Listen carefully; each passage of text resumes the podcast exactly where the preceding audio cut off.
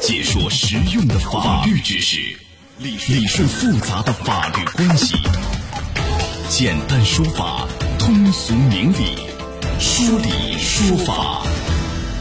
好，接下来我们进入到高爽说法的说理说法，我是主持人高爽，继续问候大家。啊，最近有一起案件啊引发关注，这员工在公司食堂陪客户吃饭喝酒，喝了不少酒啊，导致酒后猝死，这样的情况属于工伤吗？法院会怎么判呢？来，今天我们来讲一讲，邀请到的嘉宾是江苏晋建新律师事务所单爱平律师，单律师您好。哎，高老师好，欢迎您做客节目。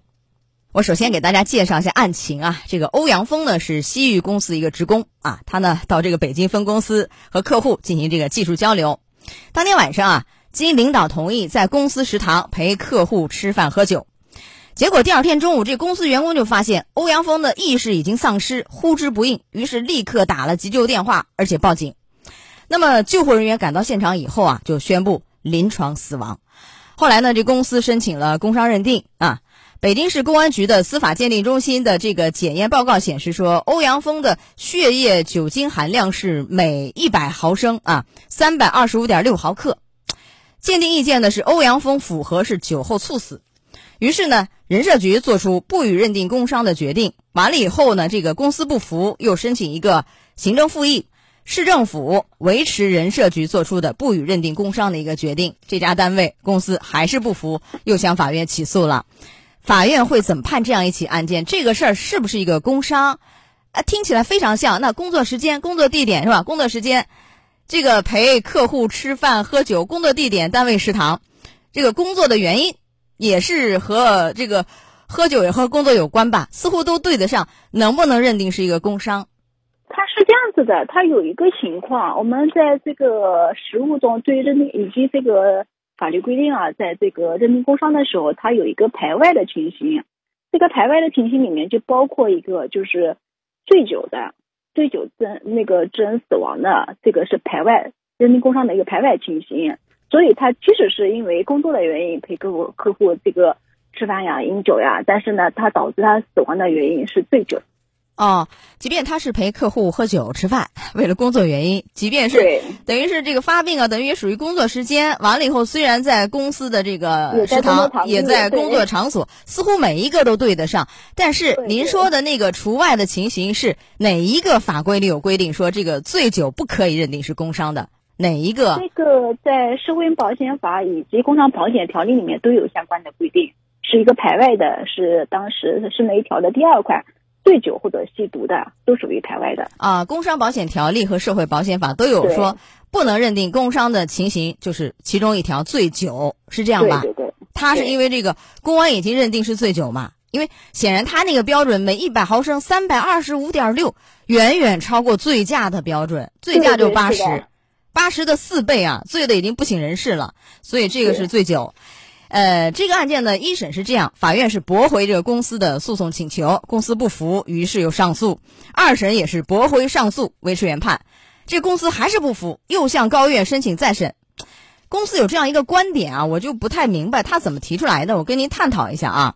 嗯，这公司说呢，这工伤保险条例和那个社会保险法关于这个醉酒不予认定工伤的这个规定啊，不太一样。哎，不太一样是怎么说的呢？社会保险法规定啊，你比如说。这个职工啊，醉酒和自身伤亡之间不存在因果关系，就是不得以这个醉酒为由不认定是工伤。这社会保险法认为说，这个事儿要强调醉酒和职工死亡之间有没有因果关系。因为醉酒，哎，不应该一律作为不认定工伤的一个理由，应该是是什么呢？是员工醉酒和自身伤亡事故是否有因果关系来区别对待。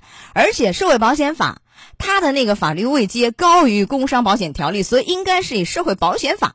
来出就按照这个来裁判，您怎么看这个公司提出这个观点？那这个案件到了高院，高院又会怎么再审？其实是这样子的，在他这个案件当中，这个社会保险法的规定跟这个工伤保险条例的规定其实是不相冲突的，因为他这个案子里面本身他这个经过医学鉴定，他也是因为醉酒这个导致死亡的，具有猝死的一个情形，而且这个社会保险法它是一个这个上位法，是一个这个法律。然后后面这个工伤保险条例，它其实是个下位法，属于行政法规。那行政法规的它的规定是不能突出法律的规定的。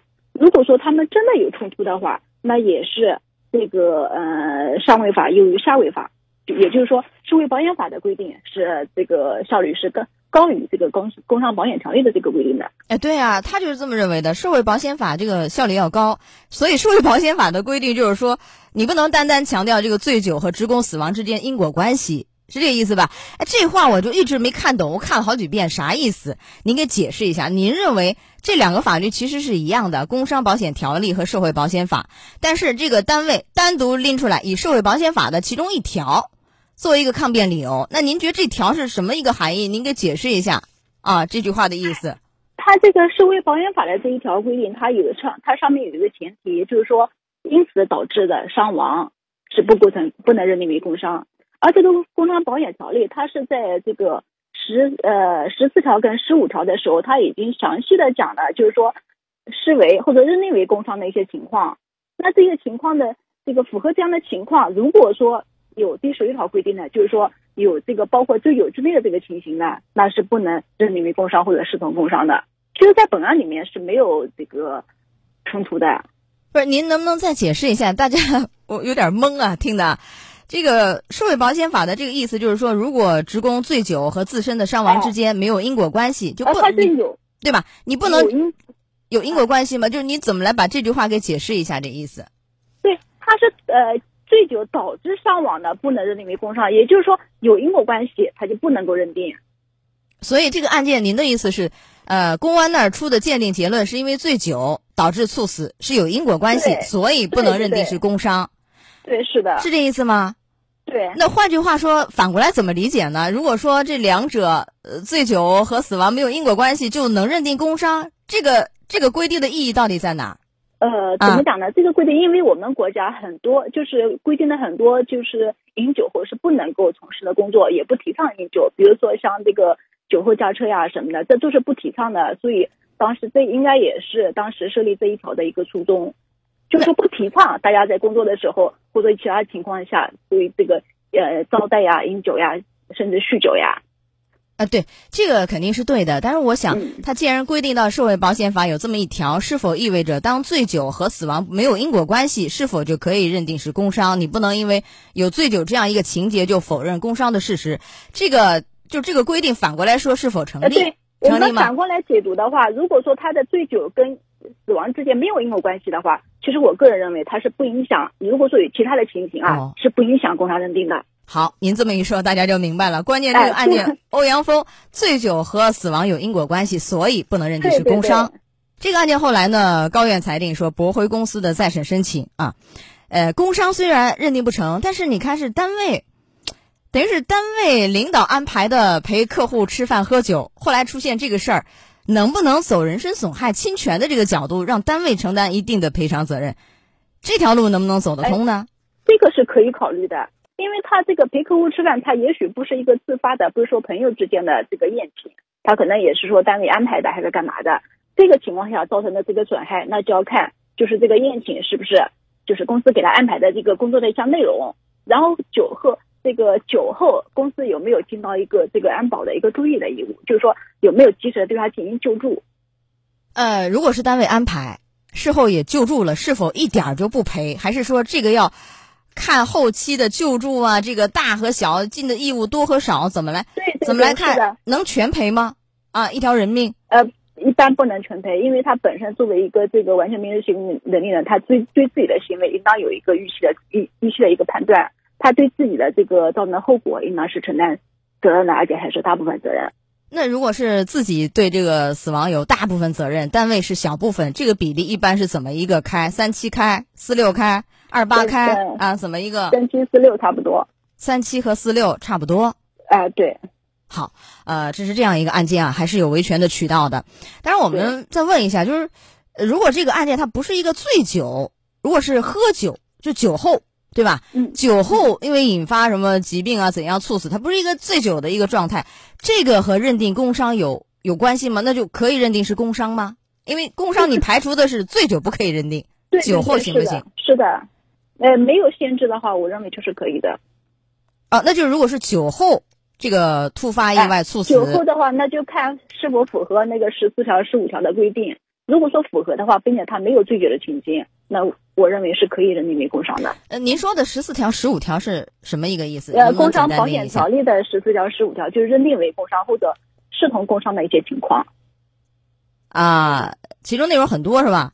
呃怎么一个含义？您能不能拎大概讲几点，咱们提示一下？嗯啊就是工作原因、工作场所因工作原因受到的事故伤害，以及这个上下班途中等等之类的。嗯，啊，只要符合这些能认定工伤的情形，似乎都可以，并是吧且？并没有排外的这个这这个情况就可以。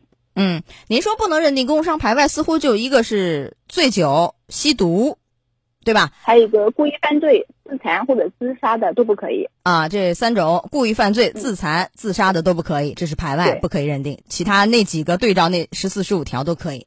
啊，好，来，我们再举举例子。如果说这个员工啊，就比如说参与呃单位的团建、年会，嗯大家聚餐喝酒喝高了啊，结果这个突发意外死亡怎样？呃，这个能认定是工伤吗？像这样的，不是陪客户吃饭，这个也不能认定为工伤，它是这样子的，但是呢，也有救济的途径，就是工伤是那个不能不能认那。为什么呢？也是工作工作时间按领导安排工作的内容啊，这也是团 团拜聚会，这也是工作内容啊正常。情况下，团建它是一种自发的，就是组织的呀，大家一起消遣呀，一起娱乐呀，或者是一起交流的一个活动，并不是严格意义上面的工作的一项内容。哦，不能界定为工作内容。哎，对，工伤的认定是严格要根据那那几条的规定来进行的。但是这个也像前面我们举那例子，单位如果没有尽到一定的这个救助啊保障义务，似乎也是要担一定的侵权责任。从这个角度，呃对是吧？对，还是要看他有没有这个强制性，有没有尽到这个后期的保障服务。嗯。好，最后来提示一下，虽然我们不能轻易的拒绝接待，但一定是注意不要盲目服从，要量力而行，视自己的身体状况啊，特别要注意一下。好，到这儿结束我们的维权法宝，进广告，马上就回来。